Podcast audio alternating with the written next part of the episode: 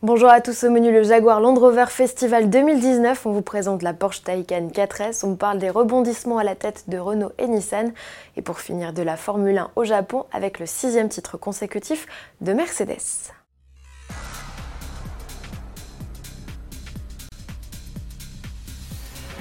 Succès pour la deuxième édition du Jaguar Land Rover Festival. Près de 4000 participants sont venus les 11, 12 et 13 octobre sur l'autodrome de Linas Montlhéry dans l'Essonne pour participer à ce rassemblement d'envergure où plus de 100 véhicules historiques étaient exposés. Parmi les temps forts de cette édition 2019, la présentation en avant-première française du nouveau Defender. Le 4x4 a beaucoup intéressé les festivaliers. Des participants auxquels Jaguar et Land Rover avaient concocté un max d'animation, plus de 15 ateliers au total, avec notamment passage de guet en 4x4, essai routier avec tous les modèles de la gamme, parcours de franchissement et jeu d'adresse en e-pace. Même les jeunes fans de 11 à 17 ans pouvaient prendre le volant lors de sessions d'initiation à la conduite. Enfin, les amateurs de sensations fortes ont pu s'offrir une montée d'adrénaline en s'essayant à la tyrolienne, on a testé et approuvé, ou en profitant d'un tour de piste à bord de rugissants 4x4 coupés et roadster, tous revus et corrigés par le préparateur SVR. Vous avez raté le coche, il n'y a plus qu'à espérer que Jaguar et Land Rover réorganisent ce festival pour une troisième édition en 2021. Déjà une nouveauté dans la gamme Taycan, Porsche étoffe son catalogue d'une version 4S. C'est la petite sœur des Turbo et Turbo S qui développe respectivement jusqu'à 680 et 781 chevaux. Selon la taille de la batterie choisie, la nouvelle venue offre entre 530 ou 571 chevaux au maximum.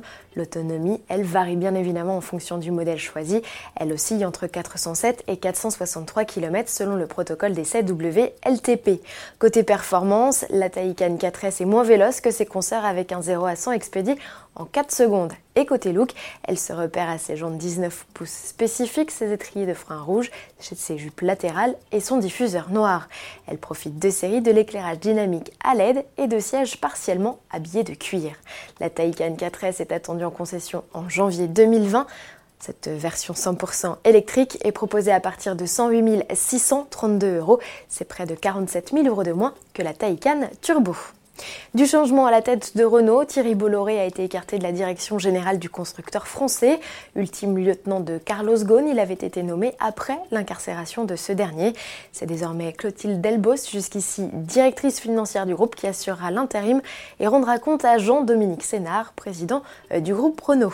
Du mouvement, il y en a aussi chez Nissan. Hiroto Saikawa, nommé après la révocation de Carlos Ghosn en novembre 2018, a démissionné en septembre dernier, moins d'un an après le début de son mandat. C'est Makoto Ushida, patron des activités chinoises de Nissan, qui lui succédera au 1er janvier 2020. Euh, et de 6, Mercedes a empoché son sixième titre constructeur consécutif au terme du Grand Prix de Formule 1 de Suzuka, une performance historique pour la marque allemande qui égale le record réalisé par Ferrari entre 1999 et 2004. Du côté du championnat pilote, c'est entre les pilotes Mercedes que se jouera le titre. Valtteri Bottas, victorieux au Japon, n'a plus que 64 points de retard sur Lewis Hamilton, troisième à Suzuka. Le Britannique pourrait toutefois être sacré pour la sixième fois de sa carrière dès le Mexique le 27 octobre s'il marque 14 points de plus que le Finlandais.